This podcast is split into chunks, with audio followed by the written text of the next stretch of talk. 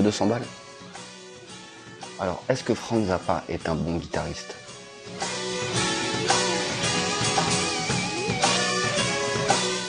Quelle question en bois déjà déjà, non. En fait, déjà non. En fait, non. Déjà.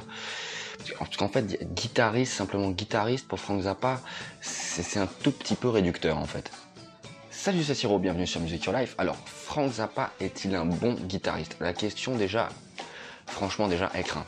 Elle craint déjà presque un peu. Pourquoi? Parce que Frank Zappa, effectivement, c'est un compositeur américain né en 1940 et mort en 1993. Son apport dans la musique est considérable, bien au-delà simplement de la guitare, puisqu'il a écrit de la musique pour tout le monde, mais c'était en plus d'être un compositeur, donc un guitariste, un compositeur de musique vraiment, alors avec une esthétique particulière, c'est vrai, extrêmement variée, extrêmement riche, que ce soit tant concernant les paroles et euh, tout ce qui est cœur, voix humaine, tant dans ce qui est euh, concernant l'orchestration. Il y a quantité de musiciens prestigieux, enfin qui n'étaient pas forcément connus au départ, et puis qui sont des musiciens très connus aujourd'hui, qui sont passés ou qui ont débuté leur carrière en passant par chez Zappa. Mais c'était également un cinéaste. Il a réalisé plusieurs films. Il était aussi ingénieur du son. Alors en fait, c'était pas qu'un simple guitariste, tu vas voir. Lui, il jouait, il jouait l'instrument ultime. Zappa, il jouait l'orchestre. Il écrivait les partitions pour tout le monde. Il avait le niveau d'écrire les partitions dans le train pour la répétition d'après et pour le concert du soir pour changer les arrangements. C'est-à-dire qu'il avait ce niveau-là. Puis c'est quelqu'un qui s'est formé tout seul en allant à la bibliothèque, en lisant des bouquins et en écoutant de la musique. Il avait des influences aussi variées que Edgar Varese, Igor Stravinsky ou Johnny Guitar Watson. Johnny Guitar Watson. Hein? Johnny Guitar Watson, yes.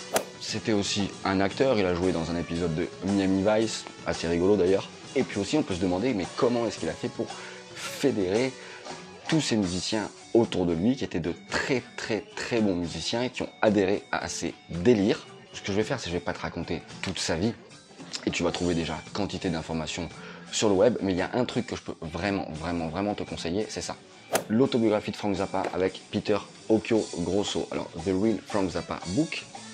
Hein, il existe en français, hein, mais bon, je l'avais en français et puis j'ai voulu avoir la version euh, originale pour voir un peu ce qu'il disait en vrai.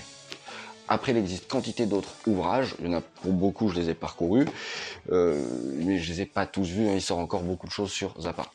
Et puis Frank Zappa aussi, surtout, il y a eu une productivité énorme, plus de 60 albums de son vivant, et je sais pas, peut-être encore 35 ou 40 depuis qu'il est mort, en 93.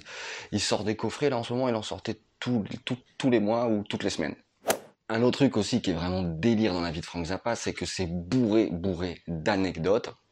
Ça, tu peux aussi retrouver sur le web. J'ai écrit un article aussi d'ailleurs, tiens, concernant Frank Zappa, où j'ai regroupé vraiment plein de ces anecdotes que j'ai traduites moi-même directement dans le bouquin dont je te parlais tout à l'heure. Je te mettrai tout ça en lien dans la description.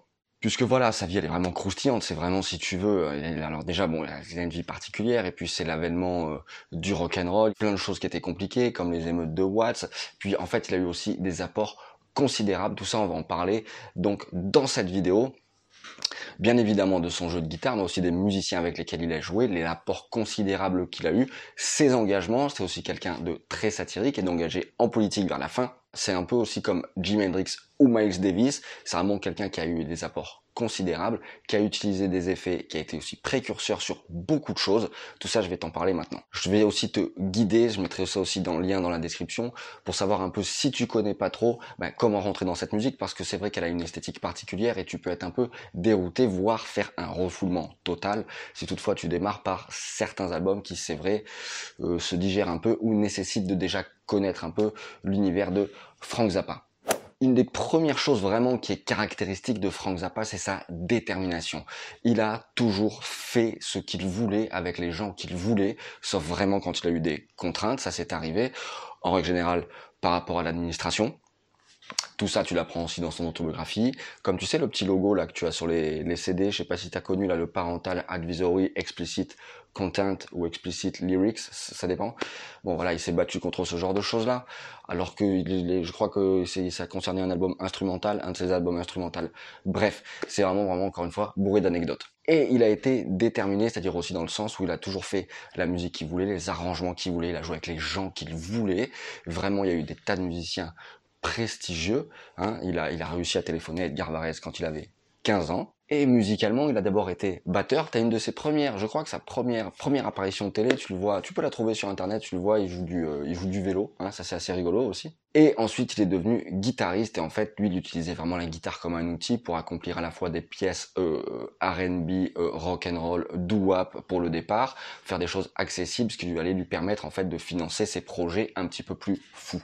Alors sa musique, justement, parlons-en. Outre les interprètes, ça on va en reparler, il a toujours eu effectivement les très très très bons musiciens pour mettre en, lumière la musique qui, qui, voulait être, euh, qui voulait jouer. Et puis surtout, il collait parfaitement au projet. Hein. Et sa musique, elle couvre vraiment, elle c'est très très large. C'est-à-dire que euh, ça va du doo-wop au, euh, alors j'allais dire euh, jazz, metal, enfin vraiment. Alors des fois il n'y a pas la couleur fondamentalement métal, mais dans l'idée si tu joues avec une couleur moderne par exemple que tu relèves une partie, je pense dans ce cas-là à Sinister Footwear partout. Si tu relèves une partie de Zappa par exemple et que tu joues avec des sons modernes, dans certains morceaux ça peut complètement sonner euh, métal. Aussi, outre ces mélodies euh, complètement atypiques, il avait aussi euh, un grand art, il maîtrisait vraiment l'art du rythme et du placement rythmique et aussi de la polyrythmie. Hein. Il a aussi joué avec de très très très grands batteurs comme Chester Thompson, Terry Bozzio, Vinny Colaiuta, Chad Wackerman.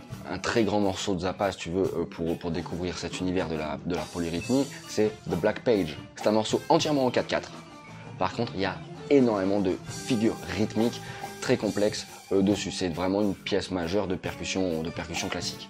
Frank Zappa aussi, ce qui est marrant, c'est que, alors, il couvre une période discographique de 65 à 1994, et euh, en 71, par exemple, anecdote assez marrante que je te raconte, il jouait à Montreux, en Suisse, et la scène a pris feu. Et le groupe Deep Purple qui voyait ça de son hôtel, euh, donc c'était à côté du lac, du lac Clément, je crois, euh, a vu ça et ça a inspiré d'ailleurs donc le groupe Deep Purple pour la chanson Smoke on the Water. D'ailleurs, écoute bien, je crois, premier couplet, on va dire deuxième partie du premier couplet, ça commence, la phrase commence par Frank Zappa and the Mothers. Si je, vais chercher l'extrait, puis je te le mettrai là, par exemple.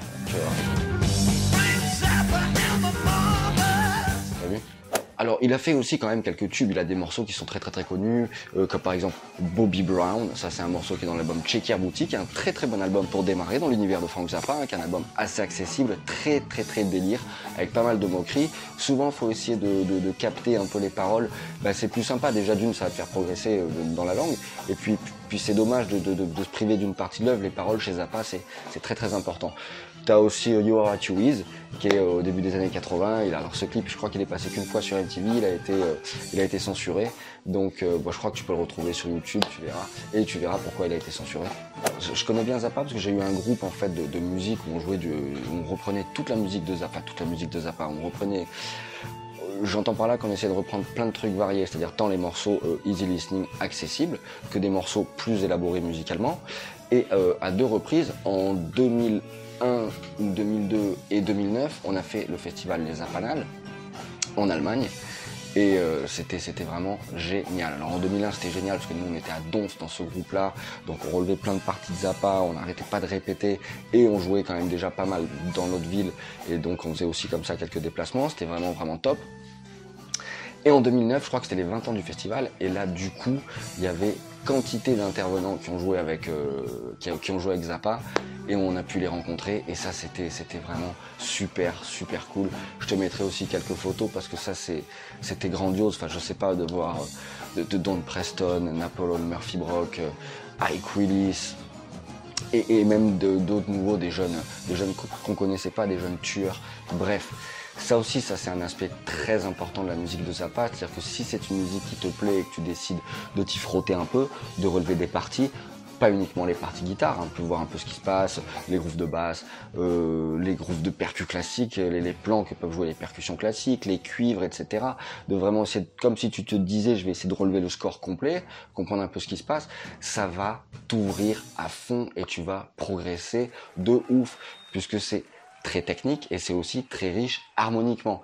Donc voilà, bah, par exemple, tu as Steve Vai, qui est euh, un guitariste qui est quand même très connu aujourd'hui hein, et qui, qui a commencé sa carrière à 19 ans chez Zappa, d'abord en transcripteur et ensuite il a joué euh, aussi sur scène.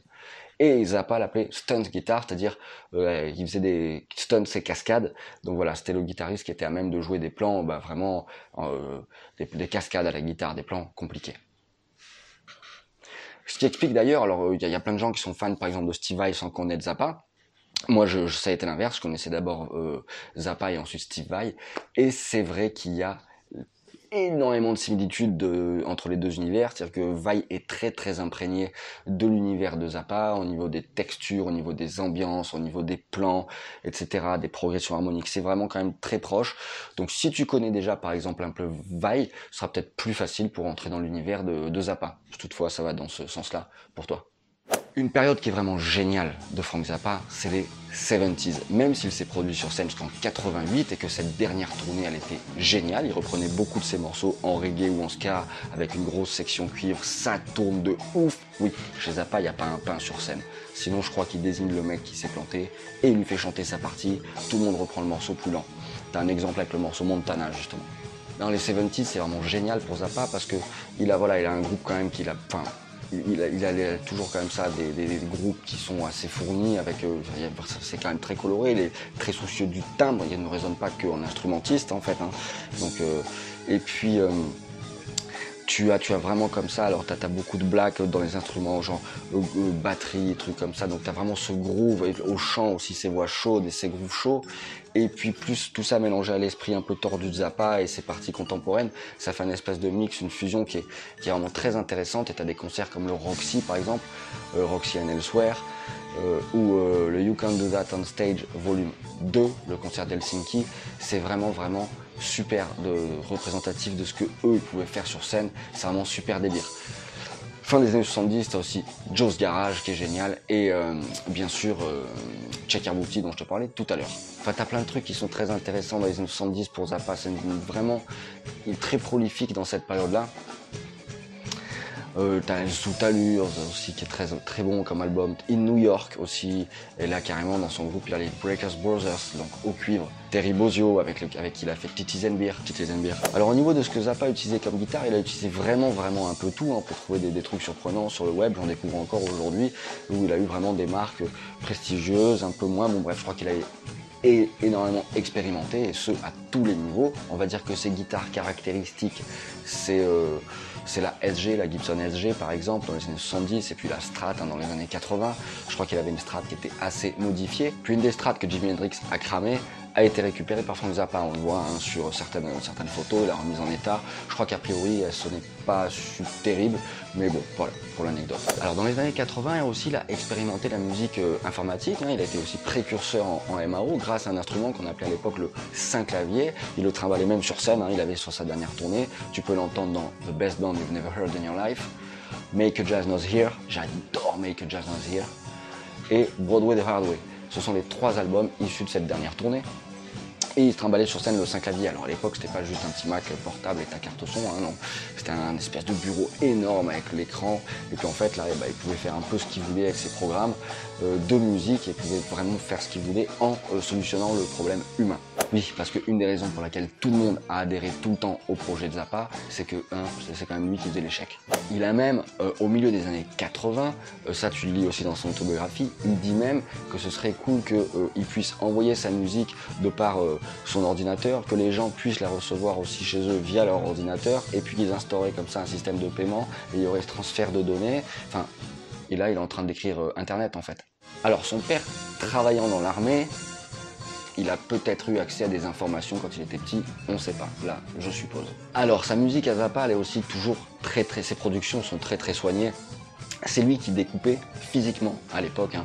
Les bandes, ils pouvaient vraiment vraiment faire quantité de collage euh, au sein du même morceau. Et il faut savoir qu'il y a euh, pas des masses de production studio. Hein.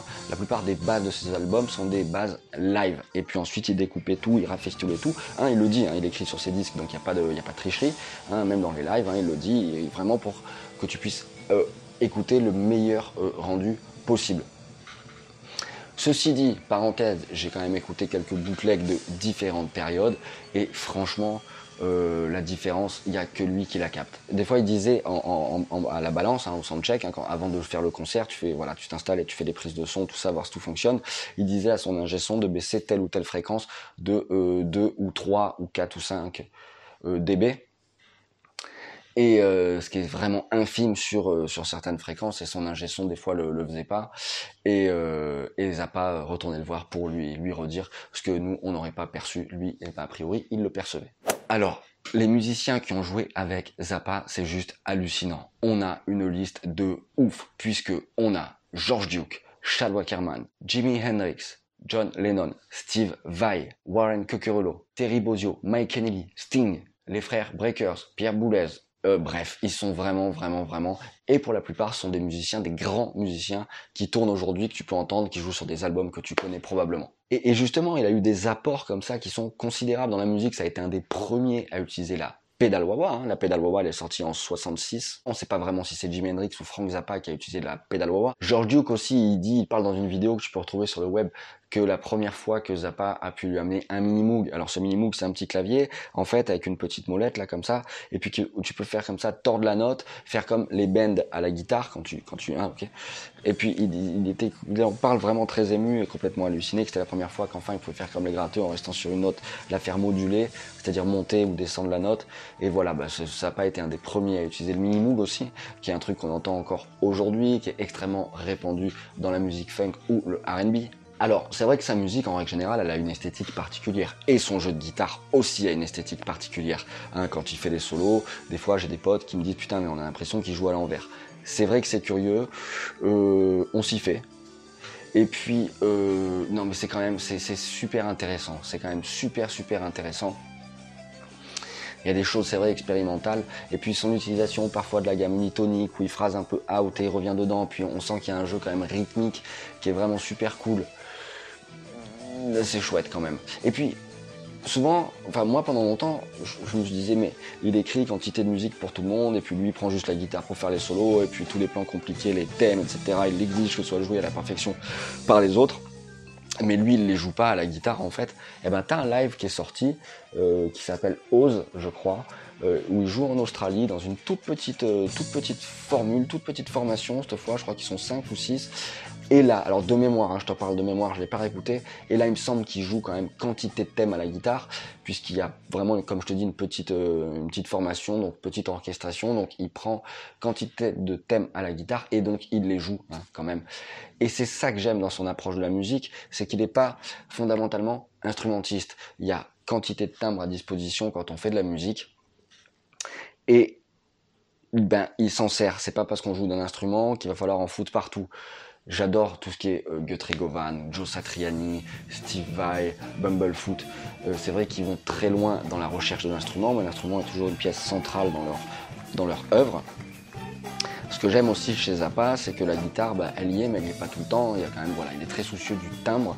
Et voilà. Enfin, c'est très accompli à tous les niveaux. C'est très orchestré. Il y a des mesures asymétriques, des mesures impaires. Euh, il y a une harmonie parfois lisse, parfois compliquée, parfois plus rude, parfois qui interpelle. Il y a des tensions. Voilà, c'est toujours très très bien foutu. Il y a du génie chez Zappa. Il y a vraiment, vraiment du génie. Et ça va largement au-delà d'un simple guitariste. Frank Zappa, à mon sens, n'est pas à mettre au même rang que, Carlos Santana ou que je ne sais pas, que, Steve Vai même ou Joe Satriani, même si ce sont tous d'autres très bons musiciens, Zappa, à mon sens, il est quand même un cran au-dessus parce que euh, il a une vision plus large de la musique. Euh, il a une musique est aussi peut-être plus universelle car il n'est pas juste instrumentiste. Hein. il, est voilà, très soucieux du timbre et il y a aussi de la musique chantée, pas uniquement de la musique instrumentale. Il y a même, euh, t'as même des chœurs où il y a euh, Tina Turner, parce qu'à une époque, il a enregistré dans le studio de Ike et les Ikeettes. Et euh, voilà, je crois que Tina Turner avait fait écouter ça à, Ike Turner et il avait dit non ben vous serez pas crédité sur l'album, qu'est-ce que c'est que ce truc? Et c'est vrai que c'est pas crédité sur l'album. Je crois que c'est sur apostrophe. Ce qui est très intéressant aussi, c'est que Dweezil Zappa, donc le fils de Zappa, hein, parce que l'héritage de Zappa, c'est donc des très grands musiciens et sa propre famille aussi. Euh, il, a, il a quatre enfants, hein, deux filles et deux fils, et les deux fils, ils font de la musique. Il y avait un DVD qui était sorti il y a des années où Dweezil, comme ça, il a toutes les, les pistes de apostrophe et il baisse certains trucs, il te fait écouter le mix, et c'était vraiment, vraiment intéressant sur certains, certains passages. Pour les productions audiovisuelles de Frank Zappa ou cinématographiques, tu retrouveras 200 Motels, qui est vraiment une production qui est une de ses plus connues, je pense. Baby Snakes, Uncle Meat, The Amazing Mr. Bigford aussi. Tu le retrouves aussi en tant qu'acteur dans un épisode de Miami Vice de 1986. Et là, c'est assez marrant, je t'en dis pas plus. Va essayer de trouver l'extrait. Alors, pour conclure, tout ça pour te dire que c'est vrai que l'esthétique de la musique de Frank Zappa est particulière, mais on peut être guidé. Je te mettrai, si tu veux, les quelques albums pour démarrer, les plus accessibles, euh, en lien de cette vidéo, dans la description de cette vidéo. Mais si tu veux, c'est vraiment, vraiment une personne qui est euh, bien plus simplement qu'un guitariste. Il y a vraiment du génie dans sa musique. En témoigne quantité de personnes qui ont joué euh, sa musique, qui la jouent encore aujourd'hui. Ces tubes, même si tu veux, vraiment, puis il y a des productions vraiment magnifiques, magnifiques. Ça a été aussi vraiment une personne très engagée, très satirique, qui a eu des procès, euh, voilà, qui a vraiment, vraiment pas sa langue dans la poche. Il y a vraiment comme ça des phrases super, super croustillantes de Zappa. C'est le genre de personne qui disait pas grand chose, mais quand il disait quelque chose, enfin voilà, ça pouvait être vraiment euh, sanglant. Cinglant Sanglant. Genre, euh, sanglant. Donc on l'a dit, bien plus qu'un guitariste, un jeu de guitare particulier, c'est vrai, mais quand même un super gratteux, faut s'y faire, c'est quand même une musique qui se digère, c'est une musique qui est quand même plus élaborée, plus structurée, plus orchestrée, qui peut être un peu déroutante, même si c'est parfois volontaire hein, chez Zappa. Il joue vraiment, en fait, au-delà de la guitare, il joue l'instrument ultime, Frank Zappa, il jouait l'orchestre, c'est-à-dire tous les instruments disponibles pour faire de la musique. La raison pour laquelle je te parle de Frank Zappa, c'est parce que, à mon sens, c'est vraiment une personne brillante, inspirante, et si tu connais pas, c'est important que ça arrive à tes oreilles, que ça te plaise ou non, mais que au moins voilà, c'est un nom souvent chez nous en France qui dit un peu quelque chose, mais sans vraiment qu'on connaisse, alors que dans plein d'autres pays il est archi archi connu. Moi je l'ai, j'ai vu même des statues hein, à son effigie dans certains parcs, en Allemagne notamment, ou en, en Italie, il est connu dans les pays de l'Est, aux États-Unis. Et à mon sens, c'est vraiment, vraiment un des derniers grands compositeurs hein, du, du 21e siècle. Donc, bah voilà, c'est pour ça que j'avais envie de te parler de Frank Zappa. C'est vrai que j'aime beaucoup Frank Zappa. Et puis en fait, si on est bien guidé à travers sa musique, on peut tout tolérer. Voilà, donc j'espère que cette vidéo t'aura plu, que ce format t'aura plu, que cette idée t'aura plu. De temps en temps, je ferai comme ça des analyses sur certains gratteux, que c'est un truc auquel je pensais depuis un petit moment, mais je n'avais pas forcément le temps de le faire. Donc, si ça te plaît, n'hésite pas à t'abonner et activer la petite cloche de notification pour être prévenu hein, quand tu auras une nouvelle vidéo. Et quant à moi, je te dis à très très vite sur Music Your Life. Ciao